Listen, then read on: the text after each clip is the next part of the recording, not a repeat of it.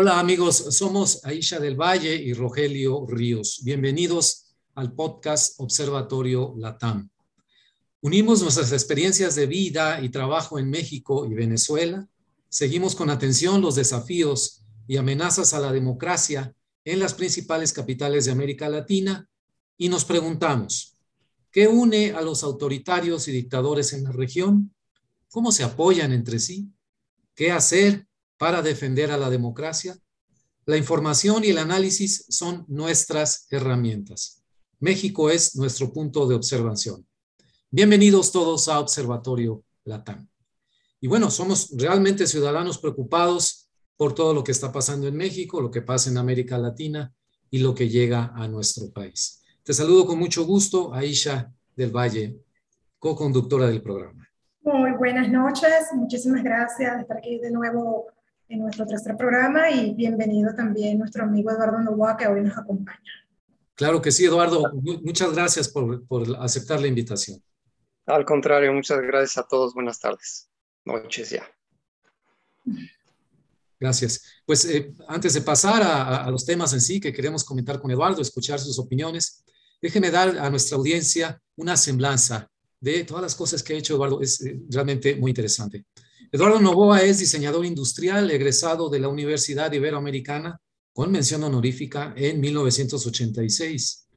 Participó como alfabetizador en el Programa Nacional de alfabetización en 1982. Obtuvo una maestría en diseño en Nueva York en el año 1994 en el Pratt Institute y también realizó estudios en administración de negocios en el Baruch College en Nueva York. Vivió en Finlandia, donde trabajó como diseñador para diferentes firmas. Finlandia es el país más prestigiado en modelos educativos en el mundo. Ha escrito en la revista México en el diseño y ha dado conferencias en la UNAM, la Universidad Iberoamericana y el TEC de Monterrey. Sus diseños se han exhibido en la Galería Mexicana de Diseño. Se dedicó a la fabricación de muebles para hotel de la prestigiosa marca IHG y también muebles para casa y oficina. Ha dado clases en la UNAM, la Iberoamericana, el TEC de Monterrey y la Universidad de las Américas, allá en Puebla. Ha tomado cursos de filosofía, cuento, escultura, cine y guionismo. Actualmente trabaja en dos libros que espera publicar próximamente. Se ha destacado además por su discurso convincente en favor de la democracia a base de argumentaciones filosóficas. Al lado del Frente Nacional Frena, su discurso incluyente va dirigido a despertar la inteligencia de todos los mexicanos hacia una moralidad y legalidad que el totalitarismo pretende cancelar.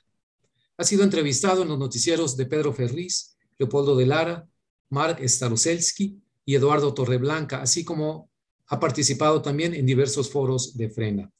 Su canal de YouTube lo puede usted encontrar eh, con su nombre, Eduardo Novoa. Impresionante, Eduardo, por todas las cosas que has hecho eh, a nivel profesional, a nivel de actividad ciudadana. Siempre eh, llama mucho la atención en México que un mexicano como tú, con la trayectoria que tienes, se haya sacudido esta apatía que de repente nos invade a todos, ¿no? Y que hace que México sea uno de los países con los índices más bajos de participación cívica, ya no digamos en América Latina, sino en el mundo. Bueno, hasta para organizar una junta de vecinos es toda, todo un problema en México. Entonces, eh, si quieres, eh, empezamos nuestra conversación. Me gustaría em, empezar por algo que quiero comentarte, eh, que me interesaría mucho conocer tu opinión. Es algo más bien de toque personal yo he percibido y a lo largo de este último mes, mes y medio, me han tocado dos incidentes, los voy a llamar así, discusiones, diferencias con amigos de muchos años, amigos que respeto y admiro por su trabajo y, sé que son eh, personas educadas, pero que para sorpresa mía están, eh, digamos, en una postura ya no de simpatía o apoyo a López Obrador, sino de dar un paso más allá, de una creencia incondicional una especie de fe en todo lo que hace y que les limita o les nubla la posibilidad de escuchar críticas. Incluso, incluso, y esto es lo más preocupante, cuando estamos entre amigos, así, que nos conocemos de muchos años, que tenemos la confianza de este, criticar las cosas que el otro hace, pensar distinto y no debería haber ningún problema. He tenido dos incidentes de ese tipo en un mes, mes y medio. Yo te quiero preguntar, antes de abordar los temas generales de México, sobre esta cuestión de la polarización. ¿Cómo lo has sentido tú o qué experiencias has tenido en tu círculo profesional, social, familiar, lo que nos quieras platicar en, en la ciudad de Puebla, en donde vives, sobre esto? Es decir, vas a una reunión y a veces nunca lo había hecho, estoy tratando de cuidar eh, si dar una opinión eh, fuerte en el sentido, bueno, la doy cuando me la preguntan, pero como te dijera, de no eh, hacer que una reunión social de convivencia se incendie por un tema que gira en torno a López Obrador, y eso es lo preocupante, y que yo he visto mucho que ha sucedido en, en Estados Unidos, que se pelean en torno a Trump, pero a muerte entre familiares incluso. ¿Cuál ha sido tu experiencia en ese sentido, Eduardo? Si, si quieres comentar. Claro, antes nada más me gustaría preguntarte, estos dos amigos que comentas, eh, ¿ven las mañaneras? Fíjate que no, este, no las han visto, incluso uno de ellos que es periodista las ha visto muy poco, vio las primeras de hace tres años y piensa que todavía siguen siendo ese modelo ejemplar, inédito en el mundo. Pero las de ahora no las han visto. Ya, ok. Bueno, mira, lo que yo he visto cuando me he reunido con amigos que están en contra del gobierno, em, pues noto un enojo exacerbado contra, pues, contra todo lo que está pasando. Em, en estas reuniones, cuando, eh, cuando ha asistido una o dos personas que están a favor, em, empiezan a defender no, el, no a la persona o no al gobierno, sino han argumentado que todos los gobiernos de antes robaban y que este gobierno este, no lo está haciendo tan mal, ¿verdad? Entonces en ese momento como que se bajan los ánimos, como que detectamos que, bueno, pues hay gente que no quiere hablar del tema y se cambia la conversación. Pero cuando no hay gente que apoya, eh, pues hay un enojo, un enfado tremendo, este, que ya al momento en que dices, bueno, ya hablemos de otra cosa porque esto va muy mal, sí. Sí, sí. Sí, qué, qué terrible, ¿no? Porque es una manera de sentir que el país ha llegado este virus, pues si queremos usar esa metáfora, que veíamos en otras sociedades, que decíamos, bueno, ojalá los mexicanos estemos un poco, poco protegidos, pero parece que no es así porque es precisamente y, hemos platicado con Aisha de esto, una de las herramientas ¿no? para el control político, es decir, enfrenta a la gente unos contra otros, ¿verdad, Aisha? Como, como la experiencia en Venezuela, porque esto no es nada más particular de México, ¿no? Así es. Y sin embargo, cuando, perdón, nada más una cosa. Y sin embargo, cuando llegó el 10 de abril, pues no quisieron ir a votar, ¿verdad? Ya hemos hablado suficiente sobre el tema, pero bueno, yo ahí lo que detecté es que el enojo de la gente se volcó contra la revocación, como si eso fuera la, una de las causas del enojo, ¿no? Y la gente no pudo desafortunadamente entender la gran oportunidad que se nos fue ahí. Y no sé si ahora, porque fíjate, desafortunadamente, al yo defender tanto la revocación, este, pues decidí salirme de los grupos, porque ya el ataque a mí era muy fuerte. Eh, yo mandaba un mensaje cada dos o tres días a favor de votar, mientras que ellos mandaban cinco o seis mensajes al día de no votar. Y cuando yo hacía alguna intervención, pues eran muy, muy agresivos. Entonces, de ambos grupos me salí. Este, así que eh, he cortado un poco. Nos ha dividido esta, esta persona, nos ha dividido. Así es. Aisha, perdón, adelante. Este, sí, totalmente de acuerdo. Fíjate que una de las herramientas que Chávez utilizó fue exactamente la polarización.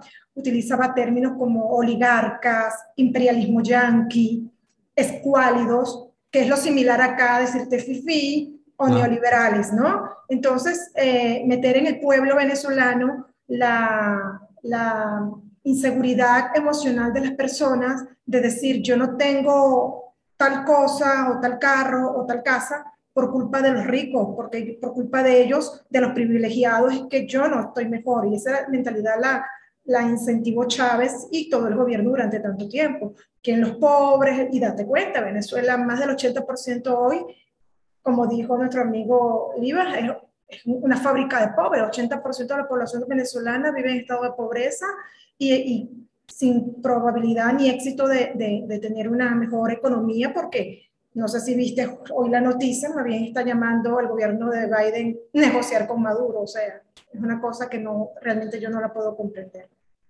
Así es.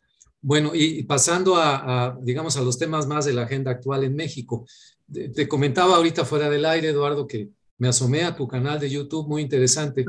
Y en uno de los, de los eh, posts que subiste más recientemente, comentas lo siguiente, proteger al INE de ser infiltrado por la izquierda latinoamericana y vigilar que las elecciones para gobernadores y para presidente en 2024 sean legítimas y hacer una reforma educativa que convierta a los mexicanos en un pueblo inteligente son los dos temas más importantes en este momento en México. Eh, y dijiste también que, eh, que habría que pensar muy bien eh, en, el impacto que pueda tener en, la niñez mexicana esta reforma educativa que se propone. Son dos grandes temas, pero este del INE, por supuesto, muy interesante, pero dada tu experiencia también en el sector educativo, la experiencia que tuviste en los ochentas como alfabetizador, ¿podrías abundar más sobre este comentario tan interesante de, lo que puede venirse si la SEP, la Secretaría de Educación Pública, realmente logra imponer este nuevo modelo de educativo para la niñez mexicana? Sí, eh, fíjate que lo voy a poner con un ejemplo.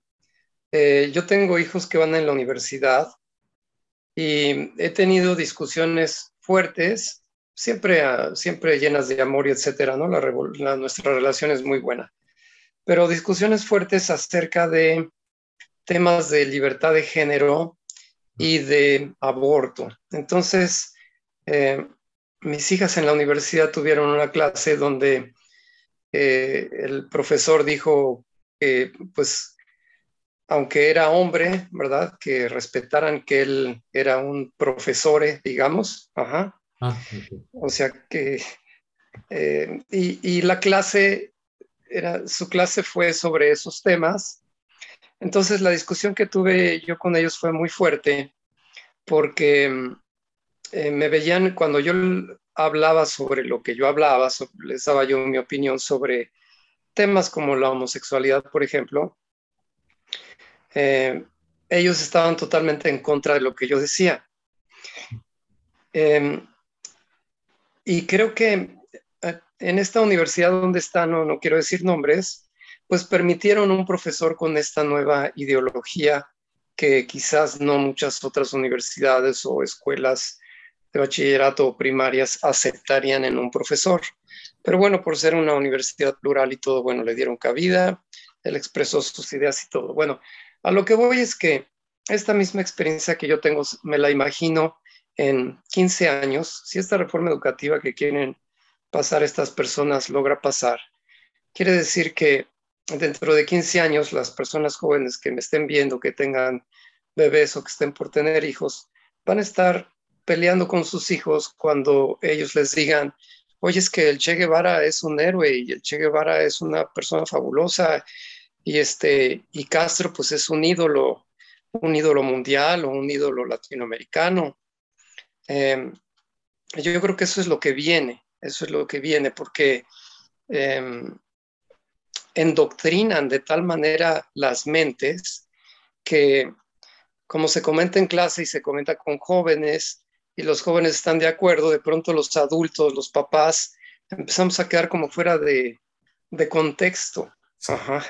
Entonces, si esta reforma pasa, pues eso es lo que yo, lo que yo me imagino que va a venir, peleas familiares donde los nuevos héroes sean este tipo de, personajes que, que, bueno, pues ya la historia los ha desenmascarado, pero esta nueva, este revivir una doctrina muerta, como es el socialismo, comunismo, pues les da nuevamente eh, una versión de sus vidas que no fue. Así es. Eh, yo quisiera agregar, y porque también recuerdo en, lo que has dicho en, tu canal de YouTube, que tiene que ver esta, esta cuestión de la percepción con que las personas más jóvenes eh, como, como dijiste, podrán haber leído o no leído sobre lo que pasó recientemente en la historia de México, pero nosotros, por la edad también, eh, lo vivimos, digo, más jóvenes, por supuesto, adolescentes, pero vivimos todo eso, ¿no? desde Luis Echeverría, Buenos Días Ordaz, Luis Echeverría, las crisis de los años 80, tengo muy presente la de 1982, que fue devastadora para mi familia, ¿no? Entonces, si no se ha vivido eso, eh, la memoria no la tienes en, carne propia, sino la puedes adquirir por un conocimiento, pero ya no te, ya no te pega tan fuerte, ¿no? No es lo mismo, claro. No es lo mismo. Y, creo que en ese sentido también eh, eh, Aisha, que vivió toda la, experiencia en Venezuela, eh, insiste mucho y, lo dice en, los foros en que participa en México, de que esa experiencia ya se vivió ya, que la vivió ella en carne propia, para tratar de sacudir ¿no? la, la conciencia, la apatía de los mexicanos. Y, creo, Aisha, que, que, esta cuestión del modelo educativo también se, se, se distorsionó allá en Venezuela, se aplicó una cuestión muy ideológica, ¿no? Es el mismo modelo. De por sí yo vi la ley junto con la de Venezuela, son muy parecidas. Lo que cambia es el marco quizás es que cultural, que son diferentes en México y en Venezuela. En Venezuela recuerda que son estados de alguna manera todos unidos y aquí no, aquí son de alguna manera mucha independencia de los estados.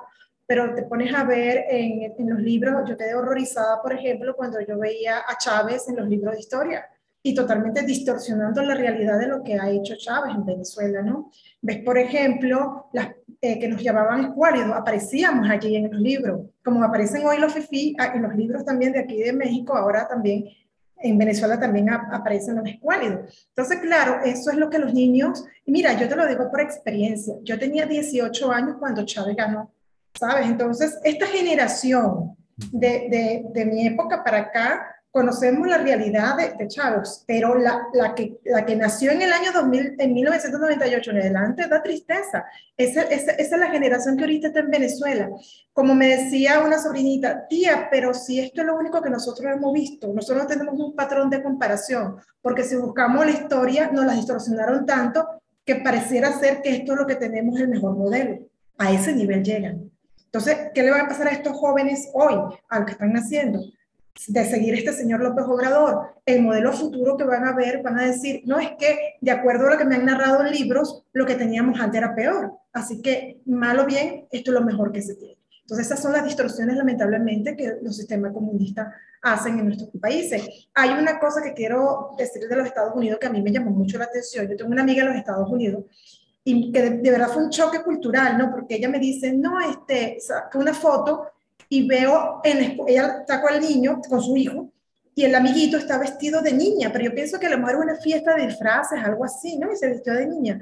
Me dice, no, no, no es una fiesta de disfraces, es que ya en la escuela de mi niño aceptan la ideología de género y bueno, mira, él, se siente niña y se viste como niña. O sea, yo no me imagino y no que quiero ser, tú sabes, anticuada, pero que yo vaya a una escuela a llevar a mi hijo y que vea a los niños vestidos de niña o a la niña vestida de niño. O sea, de verdad yo no, yo no, yo no, yo no logro adaptarme ni pensar en adaptarme a esa, a esa tendencia. De verdad, para mí es un choque y he pasó, me las doy de moderna. No me quiero imaginar a la gente un poquito más conservadora, ¿no? Sí, sí, sí. Este, y, lo curioso es que estamos a, a, un par de años de que hace casi 100 años llegara a la Secretaría de Educación Pública José Vasconcelos, ¿no? Creo que durante la presidencia de Obregón.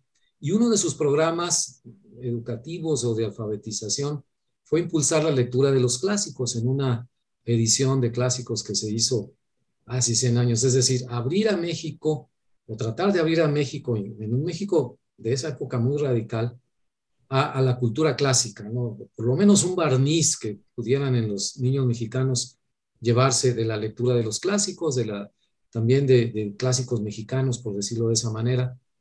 Y lo curioso es que 100 años después, eh, parece que lo que se propone desde la misma Secretaría de Educación Pública, no parece, así es, porque así lo han manifestado, es eh, sí traer, digamos, un, un, modelo educativo con una influencia del exterior, pero no de influencia clásica ni de los modelos más avanzados, no hay inspiración en Finlandia, ni en Europa, ni nada, sino de algo que ya sabemos que es completamente obsoleto, la, famosa educación socialista o, comunista, ¿no? que ya existió en México en la época de Cárdenas.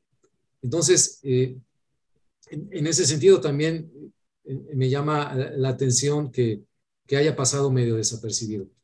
También quisiera preguntarte, Eduardo, y si quieres volvemos después sobre este tema, que eh, me llama la atención y, me, me, parece muy bien que estés, seas un ciudadano preocupado por la actividad pública y política aparte de tu área profesional, pero como te decía, en, México, con la existencia de esta gran apatía, yo te quiero preguntar a ti, ¿qué, ¿qué, hubo en tu vida que te impulsó a eso?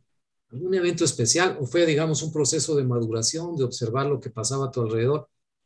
Ah, para ponerlo en estos términos, eh, digamos, eh, dejar la comodidad relativa de una vida profesional, de una vida privada, y exponerte, como decías hace rato, a comentarios duros, ataques en las redes, si vas a dar una plática o algo, siempre hay gente que está con mucha hostilidad y mucha agresividad y aguantar todo eso. Entonces, ¿cómo llegaste a esto? ¿Qué te impulsó? Sí, fíjate, creo que dos cosas. Una tenía yo como 21 años y estaba comiendo en casa de una tía y estábamos arreglando el mundo y hablando de, cuáles eran las soluciones para México, etcétera. Yo dije, bueno, pues es que la solución es la educación. Y se quedaron todos callados y me dijeron, ¿de veras crees que es la educación? Les dije, pues es la raíz de todo. Este fue uno, se me quedó en la mente. Y luego, más adelante, como unos cinco años más adelante, fui a San Miguel de Allende y ya ves que ahí hay una comunidad americana, entonces fuimos a visitar a una señora americana como en 70 años más o menos. Y yo estaba estudiando la carrera de diseño, iba ya como en segundo semestre, entonces pues me empieza a preguntar qué dónde estudié y qué, qué estoy estudiando y todo. Y de repente... Eh, fue muy agresiva, incluso hasta violenta, y me dijo, todo, todo fue en inglés, y me dijo, no puedo entender cómo gente como tú no están trabajando en su gobierno. Me dijo, quítense la tontería de que la política es una mala palabra. Me dice, estoy totalmente decepcionado. Tú deberías meterte a estudiar economía o política y cambiar a tu país. Entonces, pues a mí me encantaba el diseño y, me sacudió, me sacudió y me dejó marcado de por vida, fíjate. Sí, sí, sí, cómo no, pues oye, que te digan eso y a, una edad en que, en que realmente te, te puede sacudir, ¿no? Este, qué, qué, interesante porque, reitero, y no es un problema menor, este, esta, esta apatía, este desinterés, precisamente porque se percibe a la política como, no, ¿para qué te metes a ese pantano? ¿no? Aisha estuvo muy fuerte en la lucha por la cuestión de, la, revocación, de que era la gran oportunidad, ¿no? Para, para hacer valer nuestro punto de vista. Y, pues bueno, creo que acabaste muy, muy decepcionada, ¿no, Aisha? Sí, totalmente, porque te lo juro que yo no, yo me confía del pueblo mexicano, de los ciudadanos, porque cuando yo iba a dar las pláticas, recuerda que yo comencé en Tabasco, me metí en la comunidad de Tabasco, luego me vine para acá, para Chihuahua, y de verdad consideraba que la gente estaba comprendiendo el mensaje porque el feedback que yo tenía con ellos era positivo. O sea, para mí fue una paliza el 10 de abril. Yo no pudo, o sea, todavía yo no supero el 82% de abstención. Y, y, fue cuando dije, y por eso grabé mi video, o sea, ya aquí no hay más nada que hacer y a lo mejor me dirán pesimista, a lo mejor me dirán que soy una cobarde, o sea, ya me lo dijeron en Venezuela, ¿no? Yo en Venezuela luché 17 años porque también me la daba así de esa edad, 18, 20 años, de querer salir para Venezuela. Y durante 17 años luché y considero que fue el peor error de mi vida, porque cuando nosotros perdimos la revocación de mandato, que fue una situación totalmente distinta a la de aquí, porque ya sí teníamos a nuestro INE secuestrado desde el, desde el año 99, o sea, no había probabilidad de éxito sin embargo así luchamos y seguimos luchando. Ve el pueblo venezolano todavía que sigue luchando sin tener opciones a nada, pero siguen luchando con hambre, con miseria, con falta de medicina, pero siguen. Tú ves todavía protestas, jóvenes exigiendo, jóvenes. Y aquí, que mira todo lo que ha pasado en estos tres años y que la gente de verdad no, no se haya activado el 10 de, abril. Es algo que yo de verdad no, no logro superar. A veces le pregunto a los mexicanos que qué necesitan para activarse, que qué más necesitan pasar, de qué están hechos porque realmente los mexicanos como se ven a nivel exterior es otro, otro mexicano, me explico, no, no el mexicano que me ha tocado conocer, ¿sabes? Entonces sí me preocupa la apatía, la juventud, por ejemplo, imagínate tú, lo que hicimos los movimientos más aguerridos en Venezuela fuimos los jóvenes, los universitarios, en el año 98. De por sí Juan Guaidó eh, viene de un movimiento universitario de la Universidad Central, sí. Entonces, todo, tú dices, ya va, este, ¿dónde están los jóvenes de acá? ¿Dónde, están, ¿Dónde está la juventud? Porque realmente, mira, no dependerá de ti, de Eduardo, ni de todas las personas que, superamos los 40 años, ¿no? Señores, el cambio de México va, va a arrancar cuando los jóvenes realmente le importe este país y se integren a este país, porque viven en el país, pero no están integrados. Porque cuando tú no estás integrado con la política de tu país, cuando tú no estás integrado con los problemas de tu país, no, te puedes considerar que eres un ciudadano, eres un habitante, pero no eres un ciudadano. Entonces, mira todo lo que está pasando. Y se les dijo, si no se saca Obrador, mira toda la reforma que van a venir. En estos días me estaban echando broma que yo parecía una, una bruja. Digo, no, no es que soy una bruja, es que ya lo viví. Cuando tú vives las cosas, tú adviertes. O sea, para mí esto no es cómodo estar en un país que decidí adoptar y tener que repetir lo mismo. Para mí es traumático tener que pensar ahorita que me tengo que ir.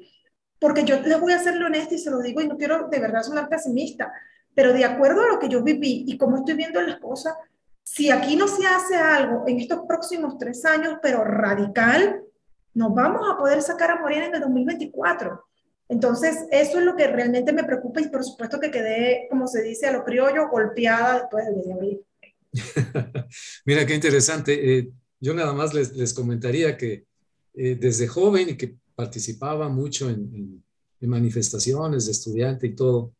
Me invitaban los amigos alrededor, algunos de izquierda, otros más conservadores y todo, a militar en algún partido. No sé por qué, siempre tuve mucha desconfianza, algo que, que, no me permitía acercarme a una organización formal y todo. Yo trataba de buscar otros caminos. Bueno, encontré el del periodismo también como una manera de criticar y señalar. Y, en base a esto te, te, quiero preguntar, Eduardo, para ir cerrando el, el programa. Como dice Aisha, de aquí al 2024 viene eh, un periodo muy importante. Yo creo que, que se está redefiniendo eh, el tipo de país que queremos en México. Pero, ¿por dónde crees que pasa precisamente esta, esta tarea de oposición y de crítica? ¿Por los partidos políticos ellos deberían tener la mayor carga o debe ser la sociedad directamente con liderazgos ciudadanos, pero eh, que al hacerlo cuando no va de la mano de los partidos, pues es, es como que echa a un lado, desdeñada. Son los partidos los que tienen los recursos, la estructura para influir, pero si persiste esta desconfianza, que digo, en mi caso fue desde hace muchos años, pero, y, no digo que esté bien, yo creo que, que, que, es algo que debía haber hecho desde joven, pero bueno, pero tú cómo lo ves? ¿Por dónde pasa entonces la labor, eh, Eduardo, de aquí al 2024? Pues es que la estructura de la democracia es en pirámide, ¿no? Entonces abajo estamos todos los ciudadanos y nos comunicamos con el jefe de manzana y el jefe de manzana con algún delegado y luego el delegado llega al diputado y pues los diputados son los únicos que tienen la representación de nosotros directa. Entonces dependemos de ellos. Em, yo esta misma pregunta la he estado haciendo a diferentes personas lo que he recogido de abogados constitucionalistas, pues es que nuestro único recurso es estar mandando cartas y presionando a los diputados a que hagan lo que la ciudadanía quiere. Y pues entre más participen los ciudadanos en las maneras que puedan para hacer llegar el mensaje a los diputados eh, y a los diputados de la oposición, ¿no? Yo creo que el, gran logro de las elecciones intermedias pasadas pues fue quitarle la mayoría a Morena, que nunca entenderemos cómo la gente les dio la mayoría en el 2018 cuando pues se sabía que algunos, algunos personajes de este partido acaban de salir de la cárcel, este, violadores, secuestradoras, etcétera. Es muy difícil entender cómo un semidios convenció a la gente de esa manera, ¿no? Pero bueno, a raíz de que perdieron ya la mayoría absoluta, digamos, y nada más tienen la mayoría relativa, pues es cuando se abrieron las posibilidades a que podamos ir venciendo poco a poco sus políticas. Entonces, eh, pues fue una bocanada de oxígeno el haber frenado eh, la reforma eléctrica y nos da la esperanza de que de la misma forma no va a proceder esta reforma educativa. Em, y lo mismo con la reforma al INE. Pero ciertamente pues es un, una propaganda o un ataque constante, ¿verdad? El que están haciendo estas personas para amedrentar, para demeritar la democracia y la, el espíritu de la nación, digamos, em, con sus ataques y sus amenazas de que si los diputados hay que meterlos a la cárcel o que si hay que formarlos en un paredón y, asesinarlos pacíficamente o no sé qué, qué palabras han usado. Pero sí, son discursos que no tienen cabida en un país como nosotros, como el nuestro. Sin embargo, ahí están.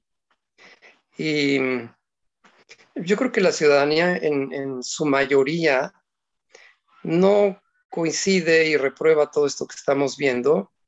La cosa es cómo lograr que al no tener mayoría absoluta de, diputados y con nada más con los que se cuentan, cómo lograr echar para abajo todo. Em, y pues esa es la gran pregunta que todos se hacen. Em, hace poco le hice la pregunta a Gilberto y me dijo, pues mira, estamos caminando sobre aguas turbias, sobre aguas pantanosas. O sea, no tenemos la certeza de lo que va a pasar, pero ciertamente si la sociedad habla y se expresa, pues atraemos em, atención internacional, que también es importante, y em, pues son recursos, digo, no, no son recursos así concretos, no son recetas, pero entre más nos expresemos, pues más lograremos defendernos. Así es, completamente de acuerdo contigo. E, ese gran tema de la defensa del INE, eh, te propongo si, si, aceptas una invitación para otra plática, creo que se merece un, un, programa en sí mismo, un análisis en sí mismo, que no es, digo, la defensa del INE, la defensa de los avances democráticos, este, es, es, es muy importante. Este, y nos gustaría, y creo que hablo por Aisha también, que nos volvieras a acompañar en alguna ocasión futura, Eduardo. Sí, claro que sí. Muchas gracias. Ok. Aisha, pues estamos ya por cerrar el programa. ¿Quieres hacer algún comentario? Sí, fíjate que leí hoy que Macedonio pretende, no pretende, ya solicitó la juicio político para Ciro Murayama y para Lorenzo Córdoba por su candidatura. Es lo que dice Eduardo. Entonces tú dices, wow, estamos graves, me explico, porque si vas a ser perseguido, o sea, ¿cómo tú vas a, a juzgar de vendedor, de, el caso de los diputados, ser mm, antipatriota, epa, o sea, tienes que respetar, ¿no? Entonces, esos son los temores y las alertas que a mí me, me llaman la atención porque fue el mismo modo operandi de Chávez. Chávez decía, si no piensas igual a mí, es que estás en mi contra, y comenzaba la persecución política. Y por eso tuve la cantidad de presos políticos que hay en Venezuela. Entonces, y tampoco podemos perder, si quieres, para el próximo programa, porque ya de verdad el tiempo no nos dio, es importante lo del viaje a López Obrador en, Cuba. Yo quiero, yo quiero mencionar algo que investigué, que me quedé sorprendida, honestamente no lo sabía. Este, le voy a leerle rapidito, voy a compartirle el, artículo del Universal que lo saqué. Dice, anglo dirigente comunista. En el primer reporte de expedientes de la DFS, fechado el 14 de junio del año 79, López Obrador era entonces dirigente del Partido Comunista Mexicano en Tabasco. Señala que López Obrador regresó a su entidad natal en junio del 75, después de haber estudiado ciencias políticas de la UNAM, al asumir la gubernatura Leandro Rubirosa Guade, y donde fungió como delegado estatal del INE en Nacajuca. La DFS afirmó que López Obrador prefirió seleccionar a activistas y militantes del Partido Mexicano de los Trabajadores y convertirlo ahora en Partido Socialista Unido de México. Cuando yo leí esto que dijo Partido Socialista Unido de México, inmediatamente me trasladé a Venezuela y digo Partido Socialista Unido de Venezuela. A esto es que él quiere volver. Y esto es la historia, esto no lo estoy inventando yo, no lo estamos inventando. Entonces ya entiende por qué son los vínculos que tiene con Cuba y con todos estos países comunistas. Él ahorita se va para Centroamérica y no se justifica que va a ser en Cuba porque a lo mejor que Centroamérica, por el caso que se tiene de la, sembrando vida, etcétera, pero a Cuba qué? Entonces sí preocupa la situación de este señor con los vínculos comunistas, inclusive le, le pidió a Biden que aceptara a Cuba, Nicaragua y Venezuela en, en, la, en, las cumbres de las Américas. O sea, a ese nivel. Miren la presión que debe tener López Obrador de sus aliados comunistas para que ya de frente el apoyo es, ¿sabes?, descarado. Entonces, no podemos perder eso de vista. Me dirán que estoy como me dicen, este, traumada por el comunismo en mi país. Claro que estoy traumada, pero es por una razón lógica. Estoy viendo la misma vertientes aquí en México. Entonces, sí, estoy de acuerdo también con ustedes en la ciudadanía que recae todo y estos programas que estamos haciendo y junto con los que eh, Eduardo también hace por su cuenta, tú por tu cuenta, yo por la mía y juntos, sirven. Yo considero que sí, sí, sí sirven de mucho porque la gente va a estar informada y tenemos que insistir en los ciudadanos, tenemos que despertar conciencia. En ellos considero, o en nosotros como ciudadanos, es que está la solución de, este sistema.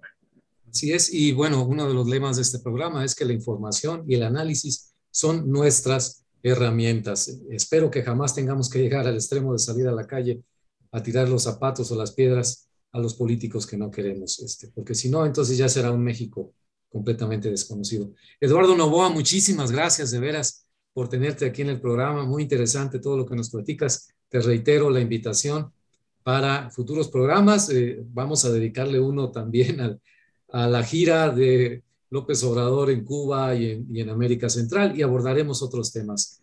Eh, de veras, muchas gracias por tu presencia, Eduardo. Muchas gracias, Rogelio. Muchas gracias, Aisha. Con mucho gusto, cuando, cuando ustedes dispongan. Muy bien, Aisha, pues muchas gracias, buenas noches. Muy buenas noches, gracias de verdad, Eduardo, por estar aquí presente. buenas noches. Pues eh, despedimos el programa de hoy, nos vemos en la próxima emisión de Observatorio Latam. Excelente. Gracias, Rogelio. Cuídate mucho.